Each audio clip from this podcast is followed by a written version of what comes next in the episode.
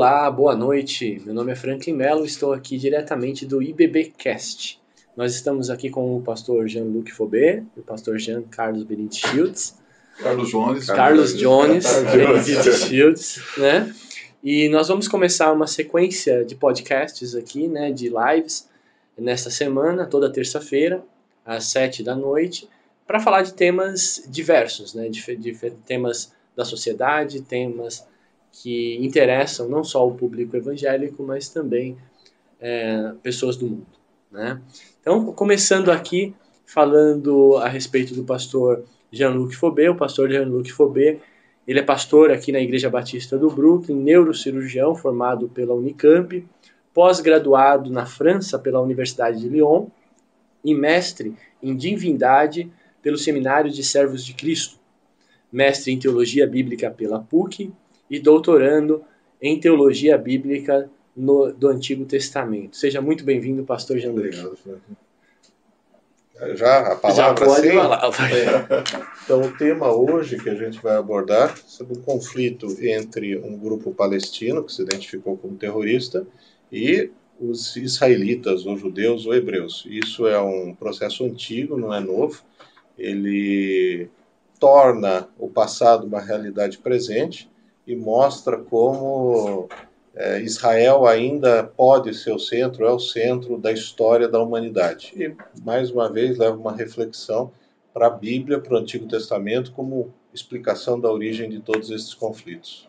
Perfeito. Também aqui conosco pastor Carlos Jones Benítez Shields, né, pastor titular aqui da Igreja Batista do Brooklyn, bacharel em teologia, da, de aconselhamento pastoral pós-graduado em Ciências das Religiões, pós-graduado em Psicologia Pastoral pela Unifil, mestre em Teologia pela Universidade Etnia, em Minas Gerais, mestre em Ciência das Religiões pela Universidade Lisofona, Lusófona. em, Lusófona, em Portugal. Seja muito bem-vindo, pastor Carlos Obrigado, Jones. obrigado. Como disse o pastor Jean, é importante nós entendermos o contexto bíblico de tudo isso que está acontecendo, não digo desse conflito entre Israel e uh, o pessoal do Raiz Bolado e do Jamais lá, não é? Não vou dizer o nome deles aqui, senão pode derrubar, nos derrubar aqui nesse momento, mas é importante entender que, na verdade, não é um conflito, é um atentado terrorista mesmo, né? Perfeito. E dando um pouquinho de contexto né, nessa introdução de vocês, né, no dia 7 de outubro, como vocês bem indicaram, é, nós fomos surpreendidos, o mundo foi surpreendido por um ataque terrorista que levou é, mais de mil vidas ali no sul de Israel é, por um grupo terrorista, né?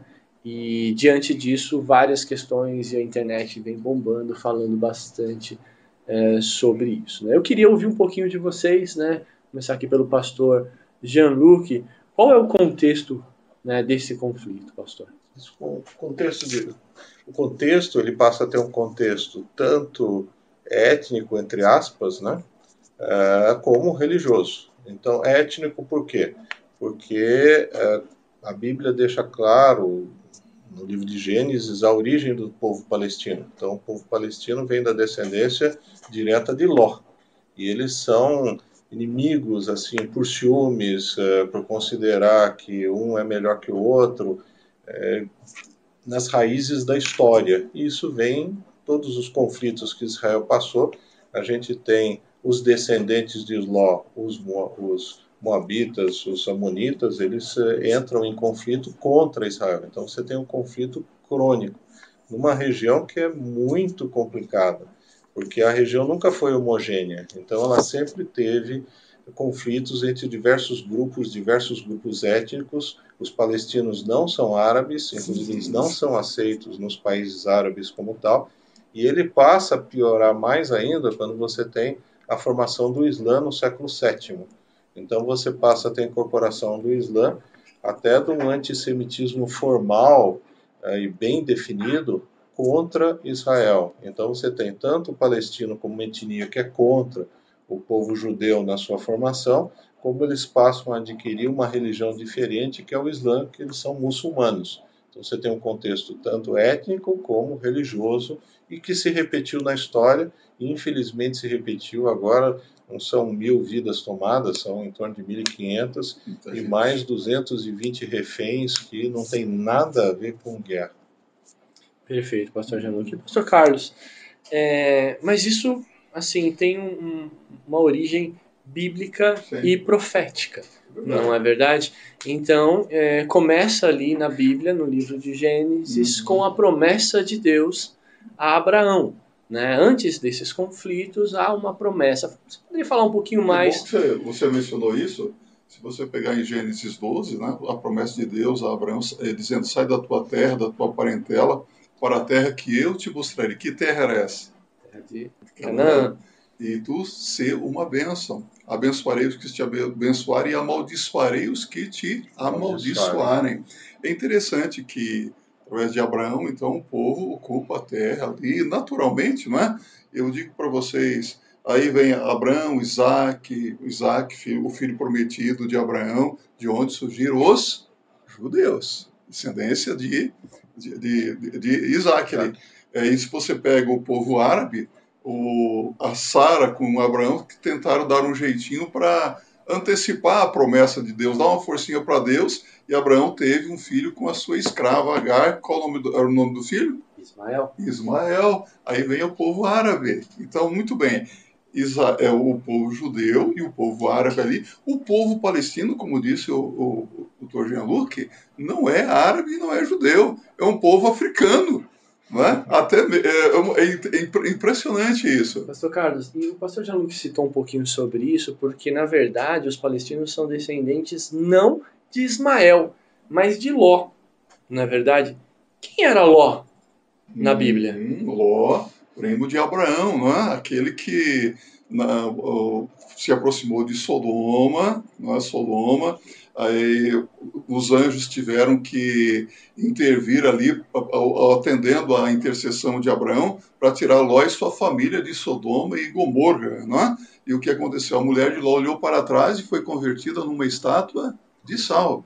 Então, Ló, ele teve é, filhos com as suas filhas. Olha só, ele, é, depois que saiu dali, as suas filhas o embebedaram, e o que, que aconteceu com Ló?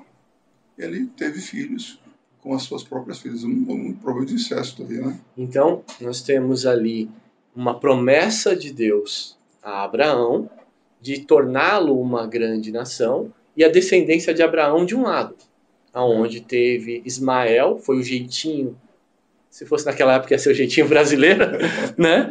De ajudar a Deus a cumprir sua promessa de uma grande descendência através de é, o filho de Abraão com a escrava Agar, Agar, Agar teve Ismael e também é, o filho da, de Sara que seria Isaac. Então os dois filhos seriam descendente e vamos dizer assim herdeiros da promessa de Abraão. Ló não é. São promessas diferentes. São promessas distintas, a gente vai entrar um pouquinho é, nisso. É bom, a, gente vai, a gente vai entrar um pouquinho nisso, mas a gente ainda, ainda ali em Ló, né? Ló não. A descendência de Ló não recebeu a promessa de Deus. Quem recebeu a promessa de Deus foi a descendência de Abraão, correto? Uhum. Perfeito. Então, assim, então nós temos é, a descendência de, dos judeus, né, dos israelitas, através de Isaac, os árabes através da descendência de Ismael, ambos filhos de Abraão, e os palestinos em outra raiz, de um sobrinho, primo sobrinho. De, Ló. de Ló. Não é verdade? Então, é, essa reivindicação dos palestinos por aquela terra não é bem assim. Na verdade, aquela terra pertence aos judeus mesmo. Pertence aos judeus. A promessa de Deus, sim. Como promessa de Deus, sim. Isso foi mais ou menos há quanto tempo na história? Abraão é ano de 1900 a.C., aproximadamente. Então a promessa vem a partir disso. Só que é, a gente tem que lembrar que Abraão, Isaac e depois vem Jacó, eles formam clãs. Como nação, realmente, eles são formados no Egito. E daí, quando eles saem do Egito e voltam para Canaã, eles voltam, eles é, entram com aproximadamente 60 pessoas, se eu não me engano, me recordo, E quando eles voltam para Canaã, eles são em torno de 3, 4 milhões. E aí eles ocupam Canaã como nação. Como Interessante um país. o pastor Jean falou isso, porque quando uh, os irmãos de José vão para o Egito por causa da fome, José foi levado primeiro para o Egito. Mas depois veio um, um faraó que não conhecia José, a sua descendência, e o povo, o povo hebreu foi escravizado. E aí volta para a terra prometida. 40 anos peregrinando e entram na terra prometida, sob a liderança de Moisés, José, é, é, Josué, não é? Josué, e guerra e mais guerra ali na, naquela região. Então, uma região, aí podemos dizer, conflitos, né? Conflitos são. Aí começou o conflito no Oriente Médio. Entre Faraó. Assim, não, não. Ali entre o povo hebreu e, o, e os povos ali da, da, daquela região da, da, da, da, onde está a faixa de Gaza hoje, que seria a terra prometida, a terra de Canaã. Que eram outros povos. Outros povos. Outros povos diversos que não tem nada a ver com os palestinos e com os árabes, correto? Sim, e você tem também ao norte outros povos que vêm, os assírios, os medo-persas, que hoje a gente tem o Irã e o Iraque e mesmo a Síria e o Líbano. Então, aquela região você tem diversas etnias e eles vivem em conflitos. E quando a gente fala do Islã, o Islã também não é uma unidade. Você tem dois grupos principais, que são os sunitas e os xiitas, e eles brigam entre eles o tempo inteiro. Então você tem a Arábia Saudita de um lado, que é descendente de um dos doze príncipes de Ismael, e do outro lado você tem o Irã, que são persas. Verdade. Então, você tem um conflito aí armado, e você tem a Síria também. E o Líbano também é um outro problema, porque o Líbano vem dos fenícios e eles tinham um pacto histórico com Israel, Israel antigo que a gente fala. Então, toda a destruição do Líbano até vem por causa disso. O grande diáspora que a gente teve do Líbano, que era essencialmente católico, a gente tem muitos libaneses aqui no Brasil, a perseguição muito grande. Eles vieram para cá por causa disso, porque o Islã não aceitava um Líbano amigo de Israel e um Líbano também é cristão ou católico, como queira entender. Isso já é uma história mais recente, né? Ali é, século XIX. Século XIX. É, início do século XX. Desta dessa sim atual atual sim. então faz muito pouco tempo esse mas, conflito mas, mas Frank, o, o, o Dr. Genuc ele mencionou doutor pastor Genuc né? é, Abraão 1900 né? mas Abraão pagou dízimos a Melquisedeque em Salém que é Jerusalém, Jerusalém. não é e você vê que o conflito todo se dá em por a questão de Jerusalém. Jerusalém hoje é habitada por cristãos, judeus e muçulmanos. Por que, que eu estou dizendo isso para você? Se você observar bem no Antigo Testamento, Deus escolheu um povo que não era povo para ser uma nação especial. Só que esse povo é, deveria adorar o único e verdadeiro Deus e se tornar uma nação instrumental para tornar o nome do Deus vivo e verdadeiro conhecido de todas as demais nações, ou seja, uma nação sacerdotal, não é, pastor Jean-Luc? Só que o que aconteceu? Israel se afastou de Deus deixou de prestar um verdadeiro culto a Deus, um culto sincero. Tanto é que quando o Filho de Deus, Jesus Cristo, Deus que se fez carne, entra no mundo, na, no diálogo que a mulher samaritana tem com ele junto ao poço de Jacó, a, a, a questão que se levanta é onde se deve adorar. Samaritanos, não é? Ou, ou em Samaria, em, em Jerusalém, aí Jesus disse: os verdadeiros, Deus procura verdadeiros adoradores que o adorem em espírito e em verdade. O que, que a palavra de Deus nos mostra? Que com a vinda de Jesus, com o sacrifício de Jesus na cruz para a expiação dos nossos pecados, Deus estabeleceu um novo pacto com a humanidade. Deus não tem agora um único povo chamado de uma única raça. Deus tem um povo especial seu, formado por pessoas de todas as raças, de todas as etnias, de todas as nações. Todos aqueles que creem em Jesus Cristo hoje são membros do povo de Deus, que é a igreja. Olha que coisa maravilhosa. Como que eh, Deus trabalha de uma forma uh, maravilhosa, não é, pastor Genuc? Não é mais o povo, o povo judeu não é o povo de Deus hoje. Vamos colocar assim, o povo de Deus é a igreja, formado hoje você pode ver que na, na história que temos acompanhado do, da guerra lá na, um, no Oriente Médio hoje, ah, principalmente na faixa de Gaza, o que, que aconteceu? Nós temos 17 igrejas, só igrejas batistas tem 17 ali em Israel, e uma igreja na faixa de Gaza. E o hospital que foi bombardeado uh, lá, lá, na faixa de Gaza era um hospital batista. batista. Olha isso. É? Então, o que, que nos mostra? Nós como é, igreja do Senhor Jesus, temos a visão de alcançar todos os povos hoje, porque todos podem se tornar membros da família de Deus, que é a igreja. Isso, isso Já não, não é isso? É, isso não é, inclusive, parte da promessa de Deus lá para Abraão, porque diz que é, abençoarei quem te abençoar, e através desta promessa todos os povos seriam alcançados.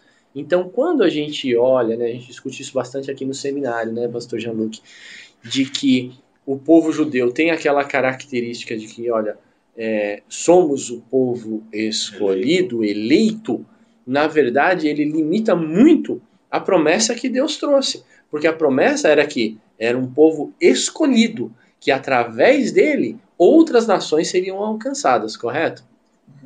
Só que não tira isso, algumas pessoas têm dificuldade de entender, você não tira a proteção e a bênção que Deus faz sobre Israel. Isso. A gente pode não concordar com o comportamento que os judeus tiveram ou têm atualmente, independente de costumes e outras coisas.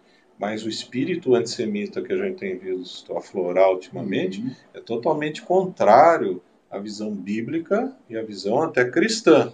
Então, o versículo todo mundo eh, sabe decor, é, orai pela paz de Jerusalém, prosperarão aqueles que te amam, que é Salmo 122, o pessoal muitas vezes esquece e até torna isso figurado, e não é, isso é literal. Então Deus tem um carinho todo especial pelo povo dele originário, não quer dizer que eles são salvos, eles precisam se converter, reconhecer Jesus Cristo como Senhor e Salvador como todo mundo, mas a gente não pode tomar uma atitude antissemita. A gente tem que identificar que eles são pecadores, que eles precisam do Messias, e o Messias vem a partir de que povo? A partir do povo judeu. O desejado das nações, através dos judeus.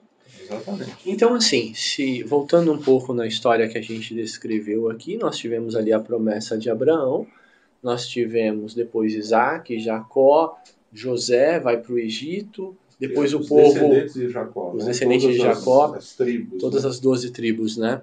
E, e aí o povo volta escravizado para o Egito. Então, nesse momento, ainda não adentraram em Canaã. Povo, não, na verdade, o povo escravo. se torna escravo no Egito, não volta escravizado. É. Na verdade, eles foram ao Egito, um grupo de 60, 60 pessoas, mais ou menos, foram para o Egito por causa da fome. Lembra que José foi na frente, vendido como escravo? E lá eles foram, então, escravizados e voltam com uma uma multidão de milhões de... de... E eles são escravizados no final da estadia dele no Egito, porque na fase inicial que eles estão no Egito, eles ficam numa região muito rica, muito próspera, e eles são avantajados. O texto bíblico ele cita corretamente, porque toda a Bíblia é verdade, ele só não dá detalhes. Então o faraó ele tinha um problema terrível com os judeus, porque os judeus eram numerosos, 3 milhões. E o Egito tinha acabado de sair a guerra contra os hititas. E os hititas eram semitas. Então, o faraó, ele ficou com medo dos, dos uh, judeus que moravam lá. Esse povo vai se revoltar contra mim? Como que vai ser? Os arqueólogos falam que o, os egípcios tinham mais ou menos 4 milhões um povo judeu de 3 milhões, vamos dar um jeito nele, senão nós vamos ser destruídos pelos judeus. Que tipo de escravidão era essa, pastor Jean-Luc? Porque também assim, existiam diferentes tipos de escravidão. Sim. Escravidão quando você invadia uma terra, que você escravizava aquele povo e levava o povo cativo, estou falando nessa época do Egito, tá? E existia também a escravidão porque você não tinha recurso e você se vendia como escravo para poder sobreviver. Que tipo de escravidão era essa do povo? Então, no Egito antigo existiam quatro tipos de escravos, existiam quatro categorias. É muito interessante porque o texto bíblico não vai dar aula de arqueologia para gente.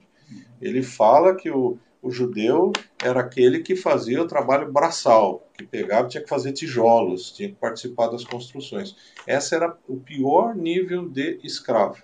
Então, as outras fórmulas eram mais light. Então, você tinha uma empresa de TI, você queria uh, se sustentar, você procurava uma empresa parceira e falava, você é seu escravo por um ano. e você era escravo por um ano. Então você tinha diversas categorias, não vamos entrar nos detalhes, mas a pior categoria do escravo egípcio foi o que o povo judeu, o hebreu, uh, foi submetido. Por quê? Porque era uma estratégia para diminuir um povo numeroso. Começa com a estratégia anterior, é, que ele fala assim: olha, as parteiras, porque lá já tinha parteira profissional. A gente pensa que o pessoal era atrasado, que era meio índio, não era nada disso. Então já tinha parteira com registro, com uhum. formação, eram egípcios e o faraó, que tinha uma atuação política e administrativa muito bem definida, ele falou: olha, mata os bichos lá, porque a gente não pode ter aumentar a população. E não adiantava nada, na época não tinha nem videogame nem televisão, aí os hebreus nem internet, aí os hebreus continuavam a crescer. Isso é um pouco o que a gente vê hoje em dia, o crescimento que a gente vê no povo relacionado ao Islã. Se você vê, eles têm oito filhos, dez filhos, doze filhos. Então a gente está vendo um crescimento muito grande do povo muçulmano, do povo do Islã, da religião. Islã e muçulmano é religião, não é nacionalidade. Aí, pastor Carlos Jones, o povo sai do Egito, é libertado por Moisés e vai para o deserto. O que acontece depois? O povo vai para o deserto, atravessa o Mar Vermelho, Deus faz o milagre, não é? Moisés não entra na Terra Prometida por causa de uma desobediência à palavra de Deus. Josué sim lidera o povo para entrar na Terra Prometida. Só que acontece uma coisa: o povo se estabelece ali na Terra, mas uh, o povo uh, hebreu, quando entra na Terra, era um exército de escravos. Não é verdade, pastor Jean? Eram guerreiros, mas agora eram vistos como escravos, não tinha tanta experiência militar. E o que, que acontece com o tempo? O povo de Israel sempre foi um povo odiado. Você já notou isso? Você vê o ódio hoje em nossos dias. Foi escravizado pelos persas, pelos babilônicos, pelo Egito, né? Foi escravizado por Roma. Que quanta escravidão! Que povo que sofre. Na verdade, eu vejo isso, o inimigo já tentando destruir esse povo, porque o que, que Deus prometeu? Que o Messias viria através do povo judeu. Jesus foi, um, foi judeu. Então, quem, quem se levanta hoje contra o povo judeu e tem Jesus como Senhor e Salvador, tem alguma coisa errada na vida dele. Não é verdade? Se você pega os, todo ano um cientista de Israel ganha o prêmio Nobel de alguma coisa. Já notou isso? Que povo inteligente, que povo capaz. De onde vem tudo isso? É bênção de Deus. Você vê que o inimigo tentando destruir esse povo. Primeiro, Deus livrou o povo de Israel do primeiro grande holocausto da história através da rainha Esther, não foi verdade? E depois, vem o Senhor Jesus Cristo. Vamos, vamos resumir as coisas aqui. Vem o Senhor Jesus Cristo, a Bíblia diz em João, verso 2: Veio para os que eram seus, mas os seus não o receberam. Não reconheceram Jesus como Messias. Mas a todos quantos o receberam, deu-lhes o poder de serem feitos filhos de Deus. O que, que o povo gritou no momento da crucificação de Jesus? Que o seu sangue caia sobre nossa cabeça. Que o seu sangue caia sobre nós. Não se brinca com a palavra de Deus. O que aconteceu com o povo judeu por ocasião da Segunda Grande Guerra Mundial? Quase foram exterminados mais de 5 milhões de judeus, não é? 6 milhões. Que, que crueldade! Então, mas é um povo que depois de toda essa Segunda Guerra Mundial, ele volta para a terra, vamos colocar a terra prometida para a Palestina ali. Uhum. E quem é o primeiro país que reconhece o povo de Israel como nação? Estados Unidos. Brasil. O voto decisivo. Oswaldo Aranha. É, o voto decisivo inicial é Oswaldo Aranha. Oswaldo Aranha, que, é embaixador então, brasileiro. Então podemos dizer que somos abençoados? Nós porque não é tenho dúvida. Nós, nós fomos. fomos. Atualmente eu acho um pouco o que eu vejo, o que eu vejo que Deus olha para o Brasil, até o ano passado o pessoal dizia, Deus é brasileiro. Deus é não, Deus não é brasileiro. Deus, é, Deus ama todas as nações, mas Deus tem um carinho especial pelo Brasil. O problema é que hoje a nossa nação, infelizmente, os nossos governantes, tem se levantado contra o povo de Israel. É lamentável isso. Abençoarei os que te abençoarem e amaldiçoarei os que te amaldiçoarem. Quando, quando o Brasil sempre se posiciona ao lado de Israel, você pode ver que o Brasil é abençoado. É, é, é, é, a palavra de Deus se cumpre. Então temos que orar muito pelo povo de Israel, abençoar essa nação, orar para que eles tenham conhecimento de Jesus Cristo, orar pelos palestinos para que eles se convertam a Cristo, para que os, os israelitas se convertam a Cristo e um dia eles vão reconhecer que Jesus é o Senhor. É, é bíblico, a palavra vai, se, comparar, vai se cumprir. O, povo chega na terra de Canaã, conquista aquela terra, isso foi mais ou menos quando? A entrada torno de 1300 a.C. 1300 a.C. Então a terra era dos judeus, conquistada pelos judeus promessa, em 1300. Promessa de Deus. Promessa de Deus em 1300 a.C. Depois a gente sabe, né, e aí eu queria um pouquinho de detalhes de vocês, que o povo é retirado daquela terra. Né? O, a, o, o reino de Israel é dividido. Sim, né? você, é tem, outra... é, você tem diversas na história, você tem o exílio assírio, o exílio babilônico, e você tem a grande diáspora ah, no ano 130, mais ou menos, que os romanos pegam e destroem tudo. Então nós tivemos então, três tem... ocasiões aonde... Cumprindo-se a promessa de Jesus, né? Não ficará é. pedra sobre pedra do templo de, Destruído de, de Jerusalém. 70, é. ano, o general Tito, no ano de 70, vem e arrebenta com tudo. Joga até sal ali para ele foi salvo na prática dos então, Entre 1300 e mais ou menos 700 a.C., que é a primeira invasão ali dos assírios, né, nós temos ali pelo menos 600 anos de posse daquela terra, né, já é uso capião, né? já é uso capião do, do, do, povo judeu. E aí o povo é, tem as questões políticas internas ali de, de Israel entre o reino do norte e o reino do sul. É, um não fica tão fiel a, a Deus, começa a se envolver em algumas idolatrias e, e também se cumpre algumas promessas. No geral, se a gente analisar, o povo judeu normalmente na história não seguiu os preceitos de Deus. Mesmo sendo o povo eleito, povo escolhido, ele acabou tomando o rumo próprio. Desde o Cordeiro de Ouro, né? E não é por causa disso que a gente deve tomar uma atitude antissemita. A gente deve entendê-lo e existe a bênção e maldição em paralelo. Então, o povo judeu ele é abençoado muito. Ele é amaldiçoado também. Então, as duas coisas correm em paralelo. Agora, o cristão não pode tomar uma atitude antissemita. Isso tem que tomar muito cuidado em relação a isso. Ah, os motivos modernos para esse conflito né, foi recente, na década de 70. Mas na década da Segunda Guerra, acho que o pastor Carlos Jones indicou aqui que o povo judeu foi muito perseguido eles já tinham saído ali da terra, né? Eles já tinham sido retirados. Você tem um grupo de judeus que voltam no século XIX, final do século XIX, em torno de 50 mil para a Palestina. A Palestina existia, ela muda de nome, ela era chamada de Judá, aí os romanos mudam para a Palestina, então toda aquela região começa a receber o nome de Palestina. E aquela região fazia parte do Império Turco-Otomano, que é outra história. Aí, quando o Império Turco Otomano cai, os ingleses ficam, tomam posse pela divisão dos europeus. Uhum. Só que os ingleses não queriam nem saber daquilo. E todos os pequenos povos lá da região são contra os ingleses, inclusive os judeus que moravam lá. Então aquela sempre foi uma, reunião, uma região de alto conflito. Aí o que acontecia? Na Segunda Guerra você tem é, milhões de judeus que perderam as propriedades, terras, etc. E os países europeus não querem devolver as terras e não sabem o que fazer com aquele mundaréu de judeu. Então eles pegam e montam em 47, vamos dar terra na Palestina, que chamava Depois assim Palestina. Da, da Segunda Guerra Mundial. E aí eles, dentro do, do que a ONU se propõe, aquela região da Palestina, 55% seria um Estado judaico e 45% um Estado muçulmano. Palestino. É, muçulmano. Muçulmano. É, muçulmano. E encolpar todos os povos muçulmanos, não só os palestinos. Só que na região morava mais os palestinos. Você tem drusos, você tem outros grupos menores. É, só que o muçulmano não reconhece o palestino como da família.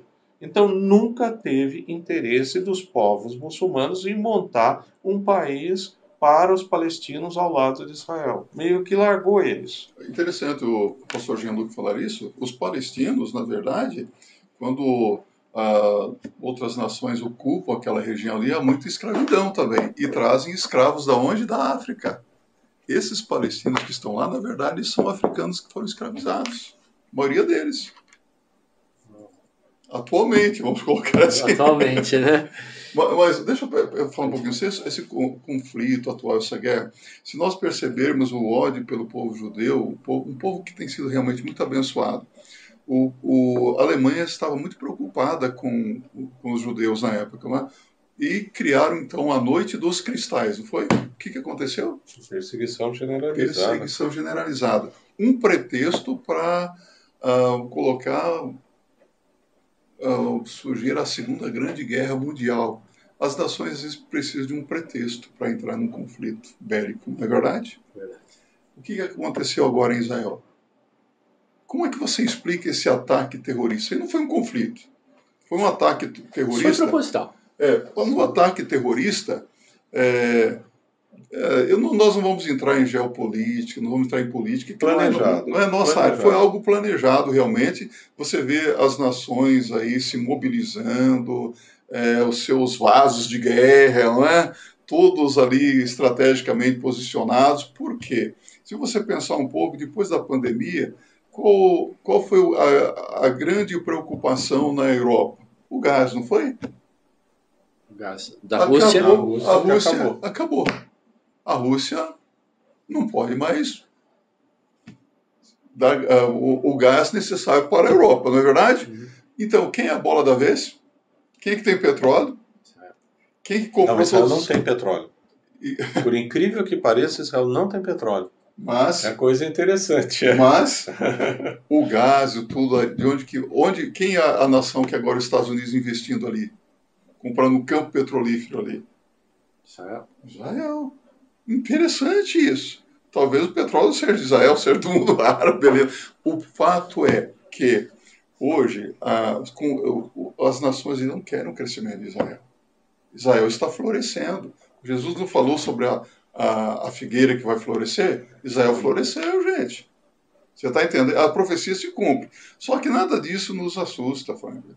Jesus disse: ouvireis de guerras, de rumores de guerra, mas ainda não é o fim. São os princípios será, das dores. É, quando é que haverá o fim? Quando é que virá o fim, pastor Geluc? Quando este evangelho é, for pregado em todo o mundo, aí então virá o fim. E quando ouvireis de paz, sobrevirá o quê?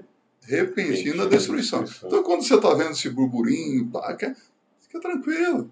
É, é, a palavra de Deus se cumprindo. Agora, o interessante é que você vê todo o foco da mídia estava para a guerra Ucrânia e Rússia. 100 bilhões desviou de né? orçamento, né? desviou. Então, mostra que a Bíblia é atual, mostra que Deus é um Deus real, da verdade, porque mudou tudo para Israel. Todo mundo agora está com medo do que acontece em Israel. Se o Irã entra, se os Estados Unidos entra, a se a Rússia entra no meio então, é, mudou o foco. E a Rússia, que estava numa situação economicamente não tão boa, agora a coisa muda radicalmente. Vai exportar diretamente grão para a China, vai conseguir exportar petróleo para a China, para a Índia. Então mudou o foco. Então a gente vê que Deus domina a história. E ele fala que toda a história do homem no mundo, do homem na humanidade, gira em torno daquela região. Então a gente volta para ver. E vem aquela frase, e a Bíblia tinha razão, né? é interessante que até os Estados Unidos, uh, ele interrompeu as sanções contra o país vizinho aqui, a Venezuela, porque quer o quê? Petróleo. Petróleo. Que coisa! É, é, é, fantástico, parece um jogo de, um jogo de xadrez, de xadrez mas é. na verdade, quem é que está no comando da história? Quem está no controle de tudo? Deus, ele está no centro da história, ele está sentado no trono do universo, diz a palavra de Deus, ele comanda tudo e todos.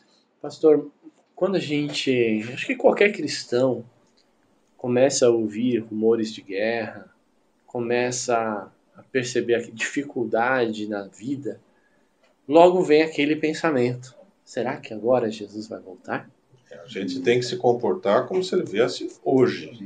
A gente não sabe quando. Mateus 24 deixa bem claro que somente Deus sabe a data. Os uh, teólogos do final dos tempos que analisam falam que já existiu três, quatro eventos históricos que Deus, Jesus estava às portas de voltar. Até o nazismo estava tudo pronto para Jesus voltar. E até colocavam então, Hitler como anticristo. Exatamente, né? Exatamente. Mas esses sinais de guerra que nós estamos vendo hoje, obviamente que na nossa, na nossa geração a gente tem visto essas guerras como mais contundentes. Né? Guerra do Iraque, guerra do, da Rússia, várias Mas são guerras sinais sempre acontecendo. premonitórios. Sempre pequenas guerras, né?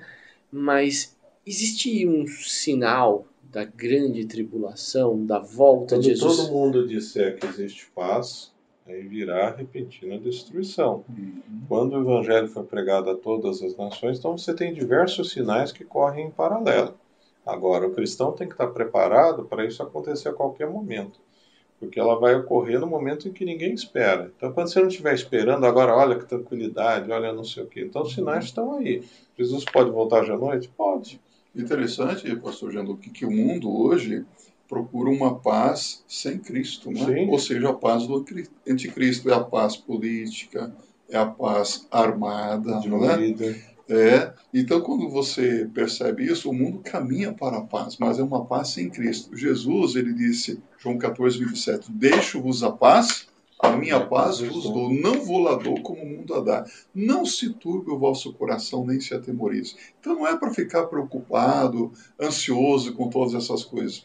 A despeito de tudo isso que está acontecendo, quem crê em Jesus como Senhor e Salvador tem paz no coração. Ele sabe que ele está seguro em qualquer momento. Se uh, o fim do mundo chegar hoje, vamos colocar, como o povo fala, o fim do mundo acontecer hoje, Jesus volta e nós estamos seguros, nós subiremos com o Senhor, nós estaremos com o Senhor, o que é muito melhor. Jesus disse que a, a hora em que não pensais, a hora que nós não imaginamos, Jesus vai voltar. Você imagina que Jesus vai voltar hoje à noite? Pode ser. Você não está pensando que Jesus vai voltar hoje à noite ou amanhã cedo, mas Jesus pode voltar hoje à noite. hora, E a, noite. aí a pessoa, e a pessoa se fala assim: ah, mas será que Jesus vai voltar daqui a 10 anos? Meu amigo, a qualquer momento seu coração pode parar e você pode se encontrar com Jesus. Exatamente. Então você tem que estar preparado.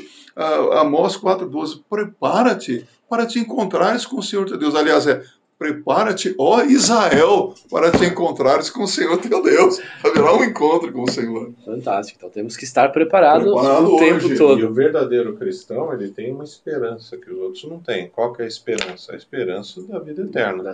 A esperança, todos vão ser ressurretos, segundo a Escritura, mas nós temos a esperança da ressurreição para a vida eterna com Deus, diferente das outras pessoas. Então, Então, mas assim, sem entrar no mérito de pré-tribulacionista, tribulacionista, né? Mas ainda a milenista e todos os istas que a gente tem, né? Até, isso a gente não costuma fazer mesmo. até um políticoísta, né? Uhum. Em alguma coisa. Mas existe a questão da perseguição generalizada aos cristãos. É que Mateus fala que o verdadeiro cristão ele vai ser submetido a uma perseguição. E a gente acaba sendo até no dia a dia. Quando você tem convicções éticas, morais, você acaba criando uma, criando uma certa estranheza das pessoas. Então, um movimento humanista, a gente vê muito agora o movimento progressista, o movimento woke, etc., que é tomada de decisões fora da ética, fora do que Deus prevê. Então, você acaba tendo um distanciamento. Então, a perseguição é uma evolução disso. Quando a gente vê uma paz mundial, uma nova ordem mundial, o cristão pode se preparar que ele vai ser segregado, que ele vai ser perseguido. Mas isso significa que nós estamos passando pela grande tribulação? Eu acho que ainda não. Eu acho que a gente está às portas e a qualquer momento pode acontecer. Mas se a gente vê as profecias de, de Daniel, uh, no capítulo 9, ele fala a divisão lá da última semana que falta. Então você vai ter um período três anos e meio de grande paz. Tudo é paz e amor, tudo é maravilhoso. Uhum. E depois aí você vai começar a realmente ter uma grande convulsão social. Nós não estamos vivendo Três anos e meio perseguição mandada por Deus, pelo diabo também, né? Mas são sete anos. Mas é interessante, Frank, que essas perseguições, se você perceber bem, algum tempo atrás era meio que moda dizer nós estamos vivendo num mundo pós-moderno. Ou seja, cada um vive como quer, do jeito que quer, onde quer, e ninguém tem nada a ver com isso. Hoje o discurso mudou. Você não vive mais num mundo pós-moderno, você vive num mundo pós-cristianismo. É. Então o mundo realmente ele está se distanciando, rompendo as suas ataduras com o Filho de Deus, com o Senhor Jesus Cristo, está se tornando um mundo apóstata. E se você pega Apocalipse, não é, pastor Geno? Pega Apocalipse ali, uh, capítulo, você vê que Deus vai julgar as nações apóstatas. O julgamento do Senhor virá sobre todos. É, e aí vai para minha última pergunta aqui. Já está com quase 50 Rápido, minutos. vai. É, É, quais as consequências espirituais, Pastor Carlos Jones, aos povos que perseguem os judeus e os cristãos? E quais são as consequências espirituais para os povos que abençoam os judeus e aos cristãos? Muito bem. É, eu, eu gosto muito do Salmo 2. Até domingo passado, estava pregando, lembrei desse salmo, mencionei aqui. Do que diz respeito às nações do mundo, olha o que diz a palavra de Deus. Porque se amotinam os gentios e os povos imaginam coisas vãs?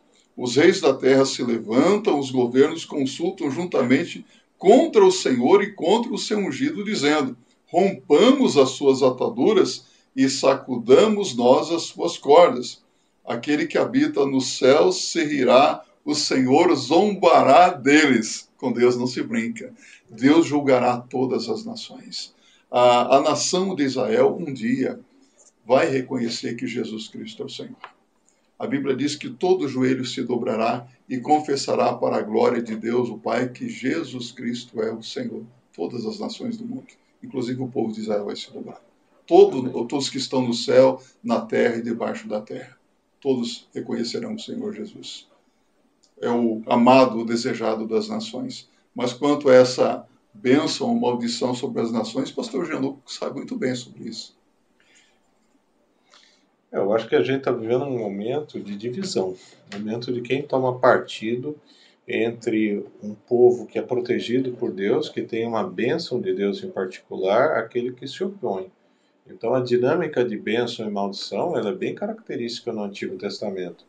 Então é um momento em que as pessoas têm que tomar decisão, têm que tomar partido. Zacarias 2,8 fala que quem mexe com, com Israel está mexendo como se fosse a menina dos olhos dele. Uhum. Então esse é um momento particular e a gente vai ver grandes transformações, eu acredito, na promessa de Deus a partir do que está acontecendo de novo. Então lembrar que a Alemanha foi destruída, aquela geração que perseguiu os judeus, que criou o Holocausto, foi perseguida e destruída. Então acho que as nações que estão tomando posição pró grupo palestino que é, que é a destruição de Israel, eu acho que essas nações vão ser punidas por Deus. Interessante, palavra pastor Gianluco, se você examinar a história, todas as nações que se levantaram contra Israel foram caíram. exterminadas Exatamente. praticamente. É, Não- povo hoje não são nada. E as nações que se posicionaram ao, ao lado de Israel? Vamos pensar um pouco, dá nome a essas nações. Os Estados Unidos. Estados Unidos, uma a Inglaterra. potência. A Inglaterra. Você vê que são nações aí prósperas. A Alemanha também. Ah. A Alemanha criou leis contrárias ao antissemitismo que são muito radicais. O nazismo lá, se tomar uma posição na- favorável ao nazismo, vai preso. Se falar antissemitismo, vai preso. Verdade. É, e hoje a Alemanha é a maior potência da Se Europa. conscientizou, né? Se conscientizou. É, Normal, porque né? tem aquele- o andar popular, a dor ensina a gemer. É, normal. Pastor Januc, então a gente pode concluir de que esse momento que nós estamos passando da história, nós conseguimos separar o joio do trigo, Com porque certeza. existem pessoas que a gente nunca imaginava que agora estão dando apoios a terroristas. Com certeza. Existem né? pessoas que a gente também nunca pensava que falam, meu Deus, isso é um terror. Então há oportunidade não só para as pessoas que estão naquela região, mas para todo mundo e todas as pessoas e todos os cristãos e os que se dizem cristãos de se posicionar ou a favor ou contra, separando o joio. E você, Do trigo. Eu, eu, eu tenho um uma certa preocupação no que diz respeito à nossa liderança política, o nosso governo brasileiro, quando se posiciona ao lado de um, um grupo de terroristas. Isso é péssimo, isso é imoral, é ilegal, é? isso é desonesto, isso é pecaminoso. Então nós temos que orar muito pelos nossos governantes, para que Deus lhes dê discernimento, sabedoria, para que tenhamos paz, para que Deus abençoe a nossa nação também. E a preocupação. Porque Também é senão o Brasil vai se dar mal. Um bom português. Você vai ter seca, você vai ter inundação, você vai ter é, furacão. É, mas já está acontecendo isso, né? É o ciclone, é, o ciclone aqui. É, né? já está acontecendo isso, né? Então não tem nada assim fora do, do esperado. Né? Fantástico. pastor Jean-Luc, pastor Carlos Jones, muito obrigado pela presença de vocês. Eu queria despender aqui alguns minutos para vocês concluírem, fazerem a conclusão do pensamento de vocês e complementarem, e a gente acaba encerrando por Sabe essa noite. o doutor João Luque aí, que é neurocirurgião, conhece os detalhes das coisas aí, por favor. É, o pastor Carlos comentou agora que nós não estamos mais vivendo no pós-modernismo. Isso é uma realidade. No pós-modernismo, todas as ideias e opiniões eram válidas. Agora a gente não vive isso. Você é a favor ou contra. Ou você é mortadela ou você é coxinha. Eu não gosto nenhum dos dois. Mas você obrigatoriamente tem que se posicionar. E a gente está vendo isso de uma forma extremamente bem definida. Ou você é a favor de um grupo que é terrorista, que é, cumpriu, fez barbaridades maiores até do que a gente comparar com os nazistas fizeram, porque essa que é a verdade, tá? Porque queimar bebê é um negócio que não existe. Estupro de crianças é um negócio que na cabeça do europeu, do, do alemão, não existia. Então, com todo o terror que o nazismo fez, uh, eu acho que eles se excederam até dentro do, do terror. E tem pessoas que estão apoiando isso, e começam a falar assim, não, mas, mas eles tinham motivo. Que eu saiba, eles não tinham motivo algum, estava absolutamente tranquilo. E a história eu acho que vai ter muitas voltas ainda. Acho que a coisa não vai ficar só nesse ponto. E o cristão tem que se posicionar. O verdadeiro cristão tem que entender bem que Israel é um povo eleito, escolhido. O judeu tem problemas, é pecador, precisa do evangelho, precisa reconhecer Jesus como Senhor. É óbvio que sim, ninguém vai discutir. Mas o processo de antissemitismo que vem na história, que volta é um negócio que o cristão tem que tomar uma posição nesse momento. O povo de Israel, sempre que tem uma oportunidade, quando acontece uma catástrofe no mundo, você pode ver que é o primeiro grupo que está lá para ajudar o povo de Israel. Você já notou isso? Aqui em Brumadinho? Foi. Em Brumadinho. É uma nação abençoada e abençoadora também. Amém. Temos que amar o povo de Israel, orar pelo povo de Israel para que eles reconheçam Jesus como Senhor e Salvador pessoal. Como disse o pastor Jean-Luc, é um tempo de nos posicionarmos. De que lado você está? Aliás, o autor sacro disse: que lado você está? De que lado você quer ficar, não é? Então, vamos nos posicionar ao lado de Cristo vamos pregar o Evangelho de Cristo, vamos apressar a vinda de Jesus. Ele diz: quando esse evangelho, o Evangelho do Reino for pregado em todo o mundo, virá o fim. Então vamos pregar o Evangelho, essa é a nossa mensagem. Amém. Amém. Amém. Obrigado, pastor Jean-Luc. Obrigado, pastor Carlos Jones. Obrigado vocês aí de casa que estão nos assistindo. Despenderam aqui quase uma hora ouvindo aqui os nossos professores e mestres falar um pouquinho da situação atual. Na próxima terça-feira estaremos aqui novamente às 19 horas no IBBcast. Boa noite e até a próxima semana. Terminou?